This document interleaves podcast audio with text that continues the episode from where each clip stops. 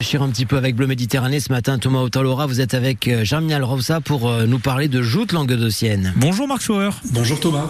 Les amphores, je vous avoue que ce nom ne me dit rien. Qu'est-ce que c'est? Alors les amphores, ce sont de gros vases de transport et de stockage. D'ailleurs, ça vient du grec amphora, qui signifie vase à deux anses, parce qu'il y avait ces deux poignées qui permettaient de les soulever et de les transporter.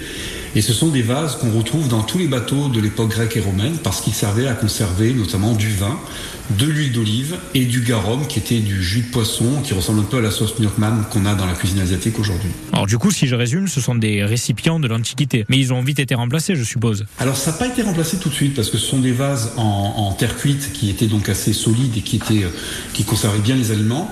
Simplement, les Gaulois, euh, au 1er 2e siècle de notre ère, ont, ont progressivement euh, remplacé les amphores par le en bois qu'ils avaient inventé. Et le problème pour les archéologues, c'est que les tonneaux en bois, ben, quand les bateaux coulent, ben, on les trouve beaucoup moins facilement forcément.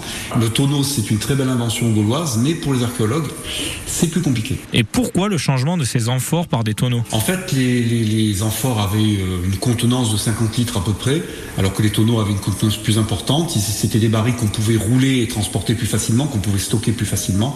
Euh, et puis en fait, le bois pouvait être réutilisé, alors que des morceaux d'amphores cassés, on pouvait à l'époque les réutiliser pour faire le carrelage de maison, on s'en servait comme support d'écriture, mais c'était quand même plus limité. Malgré leur changement, ces amphores sont aussi devenus, malgré eux, des témoins de l'histoire. Ce sont des témoins extrêmement importants en effet pour les archéologues parce que on sait que dans les plus gros bateaux marchands romains, on pouvait trouver jusqu'à 10 000 amphores.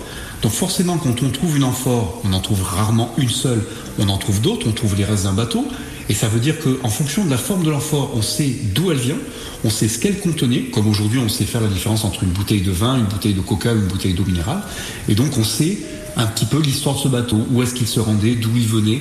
Et donc ça donne beaucoup d'informations aux archéologues et aux historiens. C'est pour ça que le tonneau après, forcément, comme on en trouve beaucoup moins pour la période médiévale et la période de, de la fin de l'Antiquité, ça complique le travail des archéologues et des chercheurs. Merci Marc Schauer. Merci à vous. Les amphores à l'honneur.